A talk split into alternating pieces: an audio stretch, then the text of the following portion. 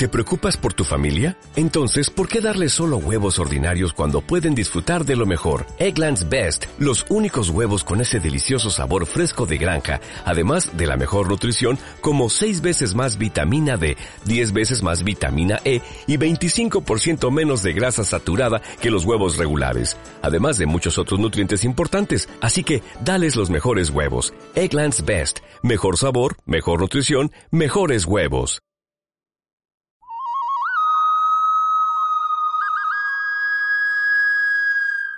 Y el primer obstáculo es este el, a quien le presentas la, las propuestas, a quienes le presentas tus ideas, tus inquietudes, no todos las aceptan. Aún falta mucho por hacer, te diría Tata Juan Simbrón, este, sí, hemos sido carne de cañón, pero nuestros pueblos originarios, este, nuestros hermanos indígenas, debemos ir con, no con tambor de guerra, sino con bandera de paz, Desde sus comunidades, compañeras y compañeros indígenas nos narran sus experiencias de vida. Son quienes llegan a la plataforma de Spotify para seguir abriendo brechas hacia una sociedad intercultural. Son con quienes andamos el camino para hacer de las lenguas indígenas un medio habitual de comunicación. Historia de una resistencia lingüística. Narra historias íntimas, personales, historias que viven todos los pueblos indígenas y que de alguna forma nos representan. Historia de una resistencia lingüística.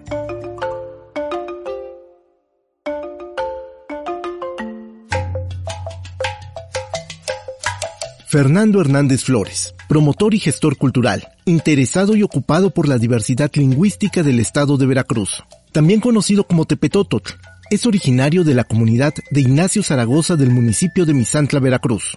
Es heredero de la raíz totonaca por parte de su padre. Sin embargo, a través de sus andanzas, como él mismo las denomina, es por medio de la academia y del activismo social, cultural y político que ha aprendido sobre la cultura y lengua de los pueblos nahuas, tepehuas y tenec principalmente. Fernando Hernández, al igual que muchas y muchos compañeros indígenas, se han desplazado de su lugar de origen. Sin embargo, su arraigo por su región y cultura permanece intacto. En su caso, radica en la capital del estado, en la ciudad de Jalapa, Veracruz, en donde se ha desempeñado como periodista y columnista por más de 20 años en el diario de Jalapa. Es autor del libro Andanzas Interculturales de Tepetototl y coautor de los libros Voces de la Escritura, Antología Jalapa Poética, Transparencia, Buen Gobierno y Combate a la Corrupción, así como del libro Parlamento de Cultura, Diálogo por el Arte. Ha escrito ensayos para revistas y se desempeñó como asesor en educación intercultural para el estado de Veracruz. Y hoy, hoy nos acompaña para compartirnos un poco de su experiencia, la cual nos demuestra que, cuando se quiere, el lazo con nuestra comunidad, cultura e idioma puede permanecer sin importar la distancia. No toca Modesto Ortiz, Guanín Intlapohual, Historia de una resistencia lingüística, Nicantipegua.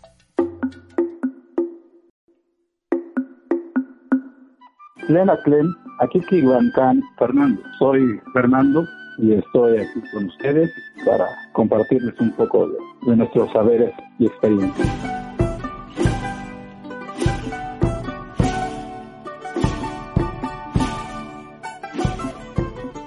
Maestro, cuando hablamos de personas indígenas siempre hacemos referencia a nuestras comunidades.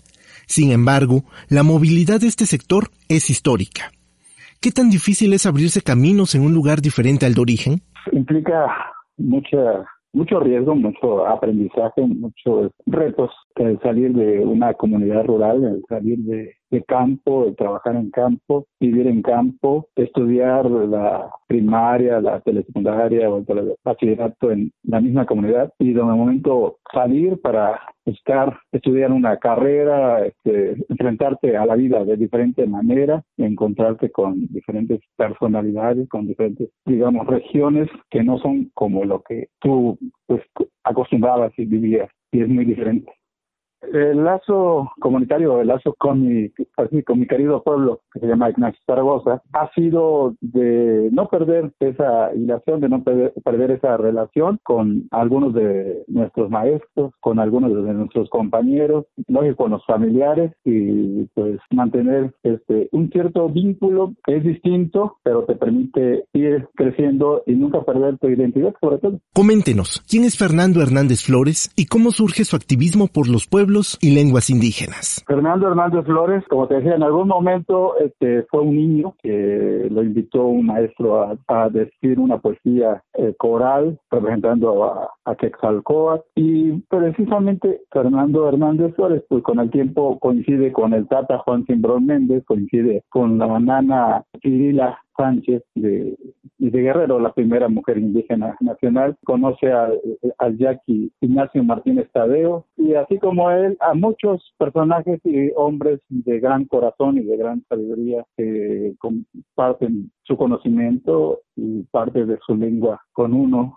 y se, se conjuga, se enriquece y se va creciendo poco a poco. Por eso, este, digamos, el activismo por los pueblos y lenguas indígenas nos permitió que, bueno, entrar a una organización campesina que en ese momento me consideraran secretario de Asuntos Indígenas, que esa secretaría nos vinculara con el Consejo Supremo Tradicional Totonaco, del cual fui parte del Consejo Técnico de acuerdo a, la autorización del Tata Juan Simbrón y pues con el tiempo conocer instituciones, conocer personalidades y acercarnos a, a ese tema de la interculturalidad, a ese tema de reencontrarnos con las lenguas veracruzanas, lenguas originarias veracruzanas y las lenguas originarias de México. Maestro, ¿por qué Tepetototl? Tepetototl. Bueno, yo comencé a escribir en el 99, 1999, como Fernando Hernández Flores. Continué este, escribiendo eh, a través de la, de la Academia Mexicana de Educación Sección Veracruz, con distinguidos académicos, y que me invitaban y escribíamos un, un texto y salía publicado en el diario Galata también. Posteriormente, en el 2006, hablé con el editor del diario de Jalapa y propuse el nombre de una columna con título propio. Me dijeron, tú proponlo y se lo presentamos al director. El director lo aprobó y por primera vez en el 2006 nace Tepetoto como una columna y pues con el tiempo se hace un como un fenómeno como que Fernando se pierde y, y Tepetoto lo absorbe y bueno significa ave de la montaña porque bueno desde aquellas alturas se vislumbra muchas cosas que a veces no todos quieren compartir y en mi caso pues compartimos de acuerdo a nuestra experiencia y de lo que es posible. ¿Qué tan complejo ha resultado conjugar la vida docente, cultural y política en su trayectoria? ¿Considera que ya hay más oportunidades en estos rubros para mujeres y hombres indígenas? En la política se ha avanzado, digamos que un poco. En la docencia o en la educación intercultural, que tuve la oportunidad de trabajar con la maestra Silvia Smelko en la, en la Coordinación General de Educación Intercultural y Bilingüe, encargado de un proyecto de educación intercultural de la primaria de, de aquí del estado de Veracruz. Y eso me permitió compartir experiencias, vivir experiencias, reencontrarme con los este, jefes de sector, los inspectores, los directores, los asesores técnicos, los maestros, los padres de familia, los niños y la comunidad. Eso nos permitió acercarnos, convivir y hacer que los niños despertaran ese interés por querer hablar su lengua. Les era prohibido en, en el aula porque pues los niños hablaban tanto español como náhuatl, tanto español como totonaco, tanto español como tanto español como... Digamos que de 100 niños que fueran a la escuela, 70 hablan español y, y 30 este, un idioma materno, y que los maestros pues no se habían interesado. Es un, este, un reto fuerte. Todo eso te permite acercarte, pero sensibilizar a los maestros para que acepten un modelo educativo acorde a su realidad y en el caso de la cultura lo vas construyendo con el tiempo. Eh, en cierta ocasión un amigo me dice, ¿por qué no haces una compilación de algunos de tus textos y escribes un libro y me lo presentas aquí al IDEC? Está bien, pero no, sí lo hago. Sin embargo, al amigo lo cambiaron al IDEC, pero pues ya no se pudo. Eh, entonces, otro amigo editor e impresor me dice, ¿por qué no me envías el texto y, y te hago sin este, el DOMI se fue dando vida a un pequeño trabajo donde estaba plasmada la educación intercultural, la experiencia de su servidor. Se había publicado en las revistas de, de la Coordinación de Educación Intercultural y en los, del periódico, los textos que había publicado. Hice una compilación de algunos. Los ubiqué por regiones. Una niña de 12 años, hija de este, de una artista plástico, me elaboró el, la portada, pues simbolizando al Porque bueno, la gente, la sociedad veracruzana, pues ya identifican más al personaje, a Fernando. Y bueno, pues ahí vamos poco a poco. Espero que en unos días más presentemos algún folleto, un texto, en otros idiomas. Sabemos que de manera constante participa en medios impresos espacios que emplea como ventana a favor de la interculturalidad. ¿Qué ha significado para usted esta experiencia? Ha sido muy significativa, ha sido muy, muy valiosa. Hacer un artículo o un texto y ponerle el título Toto y concluir Pascatachín y narrarlo pues en el idioma castellano, acercarse al lector ponerte en los zapatos del lector y pensar en ellos. Es sumamente complicado. La interculturalidad y los medios impresos van de la mano. Tuve la oportunidad de este, proponer un taller precisamente periodismo e interculturalidad y los acerqué al periodismo intercultural escrito, pero también este, ellos compartieron sus experiencias, como se fueron vinculando. Y también otra experiencia muy bonita fue con niños. Antes de la, de la pandemia, en enero y febrero del 2020, compartí un taller que me pidieron los maestros. Les compartimos palabras en, en náhuatl, palabras en totonaco, palabras en tepehuatl y los niños lo hacen suyo. Al principio dicen que no, este, no tienen familiares. Después de que reciben el taller, dicen, no, ahora ya quiero ir de vacaciones al pueblo de mi abuelita, quiero ir para que me enseñe Phoenix, para que, me enseñe agua. E, ese cambio, aparte de los niños, si que desde niños nos educamos, evitamos la discriminación, evitamos la violencia y evitamos muchas cosas y ellos se encuentran con lo que es nuestro.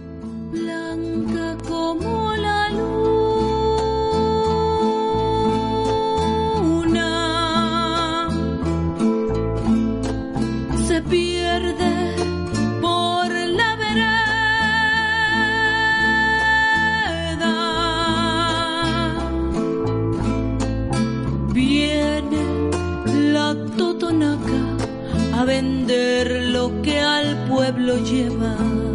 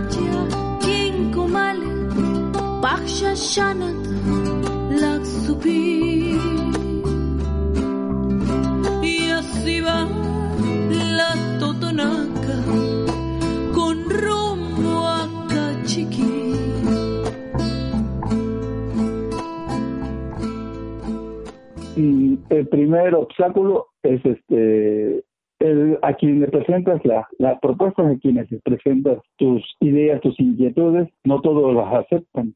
Con el tiempo, algunos lo llegan a reconocer y lo llegan a aprobar. En su momento me decían, hacemos un congreso de jóvenes indígenas. Yo dije, hagamos el congreso de jóvenes indígenas en la interculturalidad y se logró en el 2007 en un centro ceremonial autónomo del Estado de México. eso, bueno, es un logro que incluyeran el tema de la interculturalidad cuando los políticos familiarizados estaban con. Bueno, y de Pepe Toto, que pues día a día tiene un compromiso de seguir escribiendo, día a día tiene el compromiso de, de analizar las diferentes situaciones que se presentan y de no olvidar sus raíces paternas, que es, el náhuatl, por mi padre que en paz descanse, por mi abuelo que en paz descanse, Maestro, desde el ámbito político, en la parte discursiva el tema de los pueblos y lenguas indígenas ha ganado terreno en los últimos años. Desde su opinión, ¿queda en eso, en discurso, o en verdad se ha impactado positivamente en la vida de las comunidades y pueblos indígenas? Aún falta mucho por hacer. La deuda histórica sigue siendo sigue siendo latente. Te diría Tata Juan Simbrón, este, sí, hemos sido carne de cañón, pero nuestros pueblos originarios, este, nuestros hermanos indígenas, debemos ir con no con tambor de guerra, sino con bandera de paz y, terminar este, como de aquel árbol que da frutos saludables. Hoy eh, tengo la oportunidad de precisamente de, de, ver conferencias donde participan las, las mujeres y que se expresan en las dos lenguas y todo ello ha permitido que se expresen pero bueno, aún falta mucho por, por recorrer, aún, falta mucho por aceptar. Los pueblos originarios, los pueblos indígenas, sí merecen servidores este, públicos con sensibilidad y con apertura a ellos, no que se les cierren, sino que les, se les abran para que las cosas caminen adecuadamente. En ese terreno, en ese punto, pues los pueblos originarios, los pueblos indígenas, pues están ahí, pues están en riesgo las lenguas, pero no dejémoslas perder, debemos este, unir brazos, unirse día a día. Fernando Hernández, a Tepetototl, ¿qué legado le gustaría heredar a los pueblos indígenas veracruzanos? A Tepetototl le gustaría heredar a los hermanos en nuestras raíces, que su voz se siga escuchando a través de, de, los textos que he escrito y de los textos que surgirán de los escritores veracruzanos que se vinculen en la interculturalidad. Vivimos un multiculturalismo este, muy fuerte, pero debemos dar el paso hacia la interculturalidad y bueno, Pepe Toto quiere ser recordado como una persona que, que sembró en tierra fértil o en tierra arenosa, pero ahí espera que el día de mañana en alguna biblioteca de algún pueblo lejano llegue un recorte, un texto, un poema o un mensaje y que diga escrito por Pepe Totus, pero que ellos se sientan enlazados con el escritor, con el poeta y con el maestro que en algún momento soñó no soñó ser escritor, pero sí soñó en llegar a encontrarse con los demás, con los otros.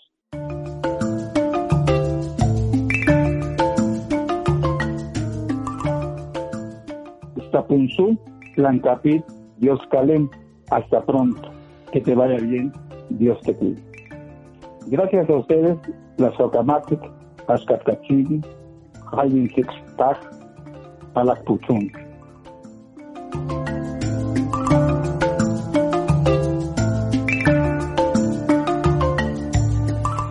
Historia de una resistencia lingüística.